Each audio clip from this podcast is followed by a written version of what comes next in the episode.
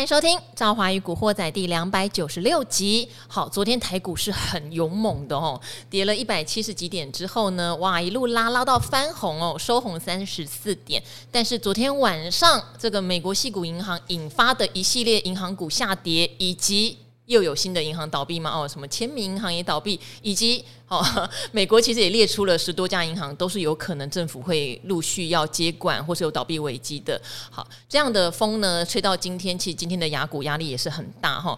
台股今天就没有再演出奇迹式的下影线逆转了，今天直接跌两百点。不过哦，说实话，如果台股对比起韩股的跌幅，目前我们还算是 相对没有跌很重的哈。好，那很多人在讨论了。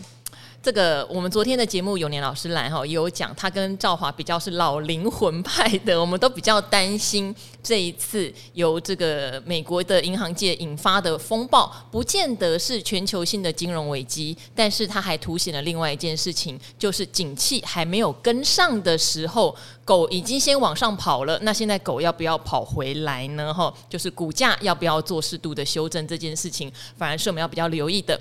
好，所以今天正好想要再延续这个话题，因为看来台股今天也开始反映这样的一点恐慌的情绪了。请来一个特别的来宾，他说他也是这辈子的第一次就献给我了啊！我剥夺了好多很厉害专业人士的第一次哈。那今天这一位也是我非常敬仰的，呃，一位算前辈哈，又高又帅的，他是凯基投顾的董事长朱彦明朱董，朱董跟大家打个招呼吧。呃，赵华好啊，各位听众大家好，好，很很荣幸邀请到你啊，因为我本来想说，哎，好歹你可能也上过一下什么木华哥的广播什么，结果朱董说都没有，都没有，都没有，好，那今天来跟我聊天，好，来跟我聊天，好，因为我常常在看凯基投顾的报告，好。呃，大家如果常听呃赵华与古惑仔，知道赵华很容易把风险放在比较前面哈，所以我的操作相对来说，我会比较确立产业界到底是不是有好的消息、好的订单、好的业绩，我会比较敢拉高我的持股水位。那像这一波属于资金行情，因为产业界说实话，除了急单小小的订单之外，没有什么特别大的好消息，但股价就已经大反攻了，所以我就是会精精做，然后会一直注意风险。直到这两天，这个美国矽谷银行的事情，我自己会把资金水位压得比较低。那凯基投顾很有意思哦，凯基投顾，我说真的，他们的报告我天天这样看哦。你们也是属于比较保守派的，因为你们的报告里面甚至有提到，很有可能在这个景气跟不上的状况下去回测一下去年的低点这件事情哦。好，那我们现在从两个方面来看哈，朱董先帮我们讲一下，你如何去评价？这一次美国的银行连环倒风暴会不会在政府大力介入纾困之后能够得到平息？这第一个。第二个，到底以凯基现在的立场来看，第二季景气如果跟不上，它会不会是一个对全球股市压力比较大的回档可能性？OK，呃，这个矽谷银行的事件，以目前看起来，它。不至于演变成一个系统性的风险啊！哎呦，好，主要是因为你第一个它，它它的它的规模不像之前雷曼这么大嘛，这是第一个。那第二个是它的它的资产哦，它其实不是像雷曼是有毒的资产。所谓有毒的资产是那时候是次贷嘛，对，是包了好几层，那个包了不良债权，对，那个东西真的是爆了，它会有连环的效果哦，所以它不是有毒的资产，它纯粹只是说它它的它的它的客户太集中。然后他去买的标的也太集中哦，那因为利率上来以后所造成的一个短期流动性的问题哦，那所以这个这个问题，因为现在他政府已经介入了哦，提供提供这个就就是就是保护保护他的存款户哦，那这个东西呃，现在目前市场还还搞不清楚到底这个东西它。它能不能获得获得保护？所以你看，最近这两天的市场其实是很乱的哦。交易出来那个那个债券债券的预期，如果大家有看那个债券交易出来，那个从之前的很高的这个升息预期，到到到昨天晚上，其实整个那个升息预期掉下来的非常多哦。那表示大家其实还不是很确定说这些银行到底。到底接下来会怎么发展？就是危机到底过了没？不确定，对，时好时坏。对，可是其实你去看这个美国政府提出来这些方案，它其实是它其实是很有诚意的哈。就是说，就是说，银行它今天它它抵押给政府去借款的，它的它这个抵押品，它其实是以面额跟你算的。是哦，所以它比如说你你一百块的债券，你本来已经跌了跌到八十块，你理论上你只能拿这八十块去跟人家借嘛。可是目前价值才八十啊。对，可是因为政府他现在给的这个方案就是你拿就是拿他就一百借给你，而且它的利率就是就是一年的 OIS 加上十十十十点哦，所以利率也是很也是很很很佛心的啦。是对，所以它其实理论上应该不会不会造成这个这个很大的系统性的问题哦。那现在。可是为什么这一两年市场还是不稳定？哦，因为看起来它就是只要救存户，它没有要救股东。哦，好，救存户就是不管你是企业的存户或个人的存户，你现在把钱拿出来，看来没有问题，对，对不对？但是这家银行的命运没有错，就不知道了。他没有要救股东，所以他没有救股东的意思是怎么样？就是说，因为其实这这一件的事情，虽然我们说他他他，我们刚刚分析他不会成一个成为一个系统性的风险，可是。它某种程度也意含了，就是说这一波升息利率拉拉到这种程度，它对金融体系跟对经济的影响已经慢慢的在浮现出来。那现在现在如果是这样子演变下去的话，因为因为银行的股东他没有受到保障，所以他很自然，你可以想象说，他接下来接下来一段时间，但银行会很明显的去降杠杆。哦，他就会把一些不好的东西处理掉。他他在客户他在投资的选择上也会非常的谨慎。其实他就跟我们现在比较保守投资人会降水位一样，然后没有错。那他降杠杆，其实他对经济的影响就会开始出来。哦，所以这一波的这一波的这个呃，看起来就是说，因为大家都在猜嘛，就是说，哎，大家现在因为通膨还没下来，那联储会该怎么办？哦，已经发生这样的事情了，大家都在猜说他接下来升息的步骤会怎么样。可是目前看起来比较呃。比较有可能是他，他其实不用升那么多了。为什么？因为银行会帮他收资金哦。所以联储会以一个政府的角色，他其实不需要不需要升息升到之前预期这么高了。可是因为银行会帮他收，嗯，那可是它的结果其实就是就是经济会经济会受到影响。那刚刚提到很多区域性的银行，最近开始大家都点名了嘛。那这个当然会不会出问题？不知道，因为你要去看它个别银行它的它的资产是不是像我刚刚讲的，它有没有毒啊？那跟它的客户的这个跟他投资的这个部位的这个组成是怎么样？可是你你往你你你你去往后去看的话，其实呃，就是慢慢的这些银行就是陆陆续续，因为利率利率拉到这么高了，那它如果不降息的话，这些银行的压力它就会慢慢的出来。那慢慢出来，其实就像刚刚讲，如果如果它有收杠杆，其实它这个东西就会从金融业扩到一些产业面去了。那一开始当然就是中小企业，中小企业会比较受到压力，会会会比较大。哦，那这个这个就是一个一个一个经济步入衰退的一个过程，通常就是这样开始。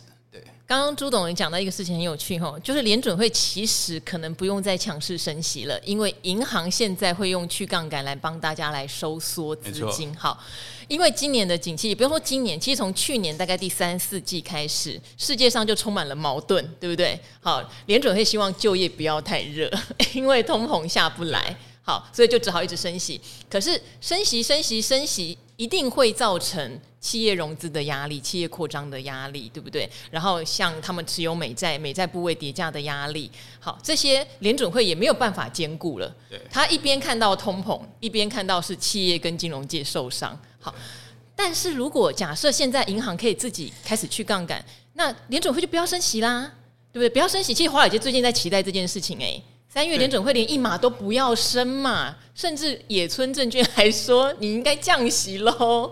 好。会不会刚好因为通膨在这个银行、中小企业连环景气不好的状况下得到压抑，联准会不要升息，给大家反而有一个喘息的机会？没有错，可是所以现在大家的重点都已经的的焦点目光都转移到这个细谷银行的事件上，可是大家不要忘了，通膨并没有下来。哦，那当今天晚上会公布这个新的通盟数字，目前看起来，它就算下来，它幅度也不会很不会太大了，至少在上个月不会。对对，那呃，所以如果这样的状况，通膨这个问题其实也还没有解决。哦，那那那联储会它它现在它升了，它就是呃，在在升一码的压力其实是是存在的，还是存在哈？因为如果以上个月的数据来看，它没有不升的理由。对，嗯，那。你说三月升了一码以后呢，五月需不需要再升？哦，如果以通膨现在的涨的样貌，其实它还是需要再升。那只是说，呃，那就要，可是就取决于说现在的这个目前的这个金融的不稳定，到那时候会不会平息一点？哦，如果说这个东西没有继续的慢的的的烧下去的话，其实五月我们的判断是应该还有机会再升一码，然后停在那个地方。是，然后那就照原本的计划差不多呢。可是原本在这个事件还没有发生之前，市场的预期是今年还有四码要升哦。三月三月升两码，然后接下来五月跟六六七月各一码。对，现在已经缩了两码下来哦，就上半年。那下半年本来今年年初的时候，大家是预估下半年反而会降息两码嘛。那鲍威尔的听证会听证会以后呢，其实那个那个下半年降息的预期就缩窄了。对，因为他那天讲的很阴了，很阴，下半年就缩窄了。可是现在呢，呃，你知道昨天晚上交易出来的，现在下半年就是说，如果三月份再升一码的话，下半年会降四码，在年底前会降四码，就是说会比现在的这个位阶低三码啦。好，因为原因就是在景气可能会快速的衰退，好，所以这就是说从去年下半年开始的一个矛盾大对决，对不对？哈，没有错。现在 大家期待你不要升，但是你不要升到后来，因为各种原因反而变成降息的时候，也不用高兴，因为景气可能正式步入一个更大的衰退。哈，哎呀，这到底怎么解呢？所以你从金融市场的反应来看，就是说，哎，可能短线上股票市场会因为联储会的。升息的步调放缓，就是短期的庆祝，喘口气嘛，对不对？对，喘口气，就刚刚赵华讲的喘口气。可是大家后来会发现说，反而就是我们刚刚提到很多因素，它其实包括银行的紧缩，包括这个高利率对经济的影响，其实后面的衰退的疑虑其实是更大的。所以当后面的基本面出来的时候，发现它其实是跟不上现在股价的位阶的时候，其实那个压力就会会越来越大。好，现在这也是我。我自己比较担心的问题，那可是我看坊间各家的报告啊，说实话，我觉得凯基是相对于这个景气衰退是真的相对警示比较多的。我个人的观察是这样子，因为有很多人可能预估今年整个上市柜获利的衰退五趴、吼十趴都有看到，五趴十趴我真的觉得太乐观了。那呃，之前待过凯基的杜金龙杜大师，他说他综合起来是负十八趴，但是其实凯基这边看得更保守，可能会。刚刚朱总朱董有跟我透露嘛，会总共衰退二十五趴。对对，那现在这样的看法是有可能在加深吗？衰退的幅度更多呢，还是就是以这个可能衰退二十五趴为基础？那台股比较合理的位阶或是走势，应该要怎么来判断？应该是说，它呃，以过去每次经济要进入衰退啊的，也不一定要真的衰退，就是有比较向下大的向下循环的时候，其实。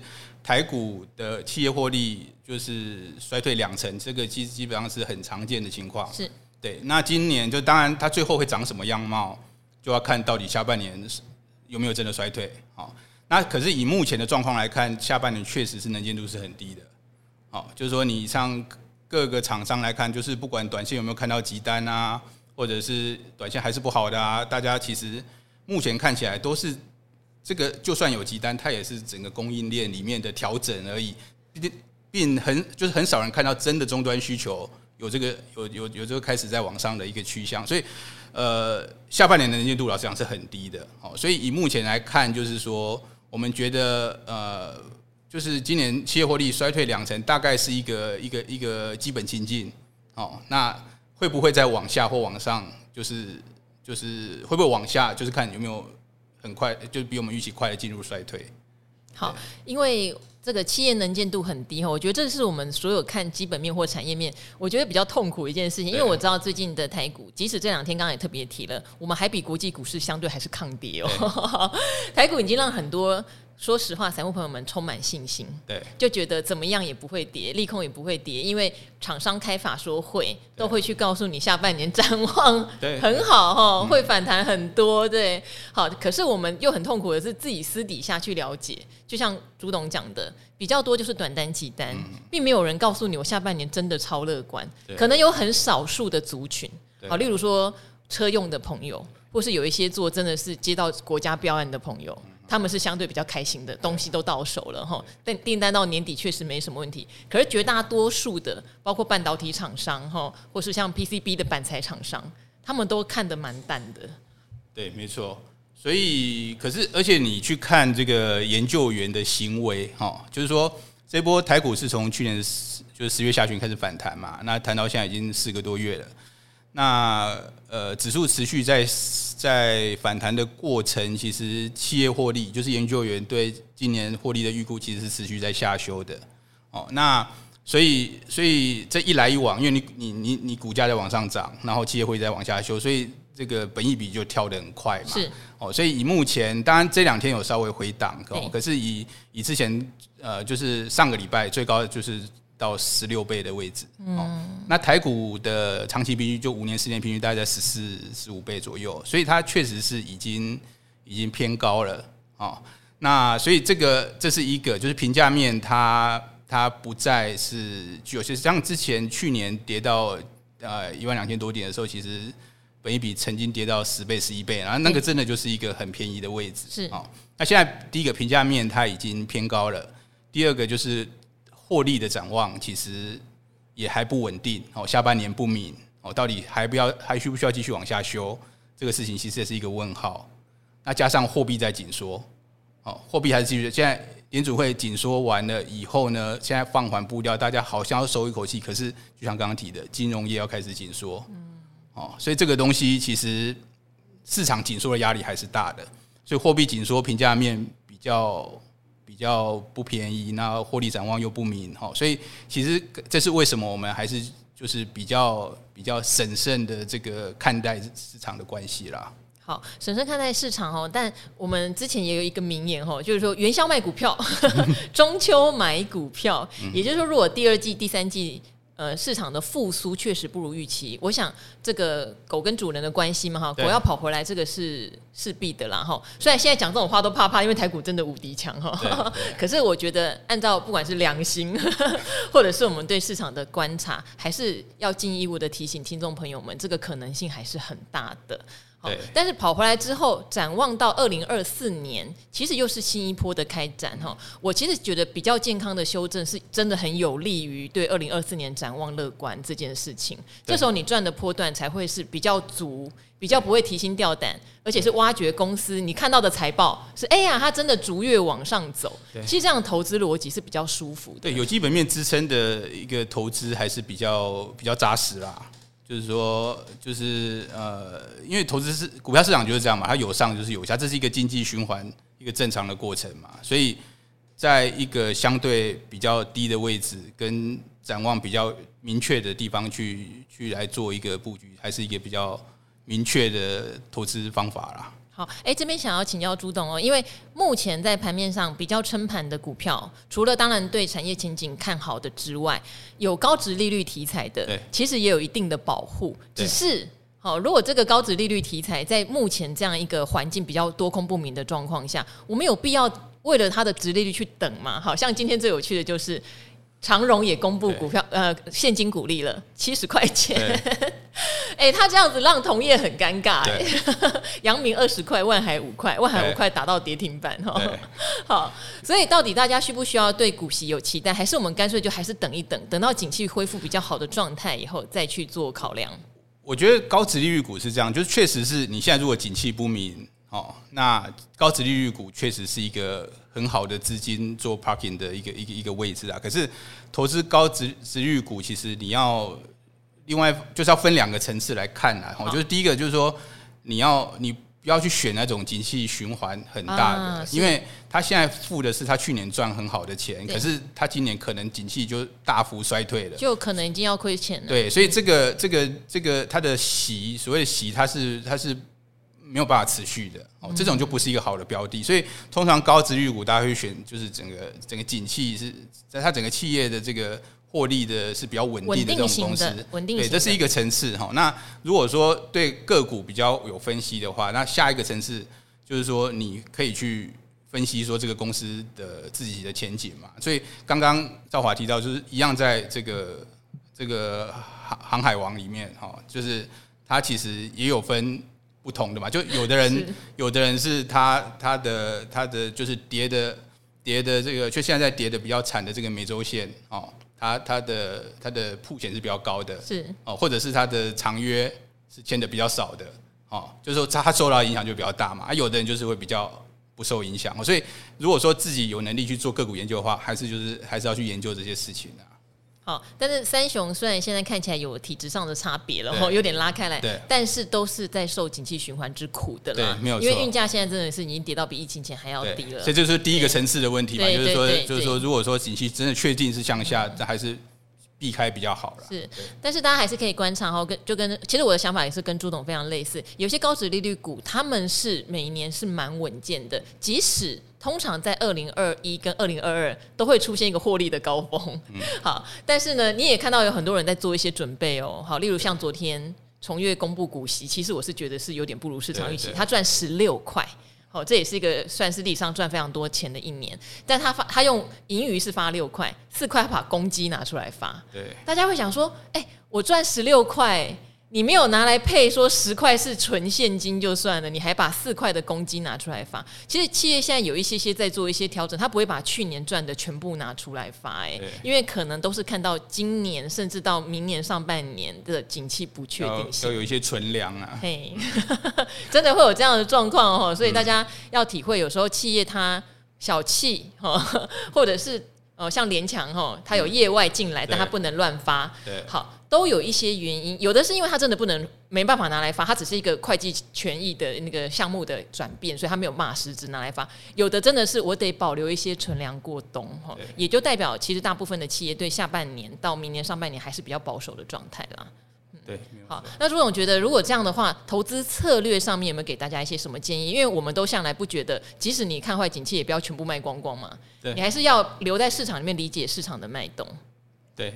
那可是，如果说现在的整个总体的环境是变得比较有挑战的话，其实呃，往第二季去走，还是呃，在投资上还是要比较比较保守，然后所以呃，高值利率就是一个一一个一个选项，啊，就是稳定的高值利率，对，稳定的高值利率是一个一个一个选项。那另外就是说，如果说啊，呃，以产业面来看的话，可能还是去选那些呃，就是库存真的清到比较干净的，然后。短期的订单能见度稍微比较高的，虽然这个订单呢，就像我们刚刚讲的，它可能没有办法，不一定能够持续。哦，那这一些的族群，呃，看起来是比较呃，相对会比较比比较比较抗跌啦。那呃，那比如说最近最近就呃，因为中国解封哦，比如说你看工具机哦，这边看到它就是真的看到有些订单回来了。类类似这些族群，它短线上还是有一些基本面的支撑的。好，哎、欸，中国解封这边我再多问一下哈，我觉得中国解封好像没有对整体的产业带来很实质的效益，到目前为止没有。对，所以很多人二月营收一结出来，本来是炒中国解封概念的哈。你看像世阳，就是做那个细水胶隐形眼镜的，就没有成长的时候，大家觉得它不但没有成长，还年月双减的时候，大家就会说没有啊，没有中国解封红利啊。现在有这样的说法，那还是要看产业啦。这初步看起来就是说。呃，就是餐饮服务类哈，这一类确实是比较明确的哈，因为它真的是有一些一些递延的需求在爆发哦。那可是呃，制造业这边看起来是比较比较对呀，比较看不到的，比较硬硬产业。那一一方面是因为中国它本来就是外销导向，那现在全世界的经济状况其实是不好的，所以它外销这一块其实并没有办法拉动它。那内需呢？那内需这一块呢？因为中国过去几年他们在共同富裕。哦，就是打这些平电商平台的公司，那房地产也不好，哦，所以它其实中国就业状况是不好的，嗯，哦，那就业状况不好，所以人民的消费的这个它的这个意愿其实是不高的，那所以整体来讲，中国它的复苏其实它会是它不会是一帆风顺的啦。那当然，大家本来对两会以后有一些期待嘛，对，哦，第一个就是说大家觉得说会有会会端出很多刺激政策，目前看起来也没有什么很明确的的东西。哦，那因为他可以做的，老实讲已经有限了啦。就是说，呃，他过去做的这些造桥铺路，感觉也没有办法继续再再对经济有什么大的刺激。什么大西部开发啦，对不对？还有十一五、十二五、十对十三五了吧？对对。那现在就是受到这些外部的这个需求的这个限制哦，所以呃，中国看起来就是说，他很难看到他整体的很全面性的复苏。可是确实在这个。餐饮服务这一块，就是跟欧美的状况一样嘛，就是说它解封后，它确实会冲一波，嗯哦，会冲一波。所以，呃，比如说在中国的这些食品餐饮相关的，它其实确实就有看到了，嗯，对。好，也等于说，因为最近两岸的解封概念都跌蛮惨的哦，对。但是如果去看一下，如果它在中国的布局有持续进行的，相对来说中长期还是蛮有商机的啦。对，没有错。好，那像车店的部分，可能他们的库存也没有那么高，只是有些车店股的问题是本益比很高。对，没有错。所以等于产业没有问题，你还要看一下股价位阶。我觉得这就是现在投资稍微小困难的地方，因为它可能杀的不是你产业前景变坏，也不是杀你库存没有去化，而是杀说 PE 太高了，所以现在大家都在跌，就你就会修正的比较凶。对，也有这样的。而且通常第一季涨的都是概念性的居多嘛。对。哦，因为是财报空窗期，那其实你进入四月以后就就要就就要见真章，见真章，见真章，年报陆续公布要见真章。对，所以所以在这个过渡的时间，我是觉得呃，如果本益比因为概念拉太高，这些都要小心了。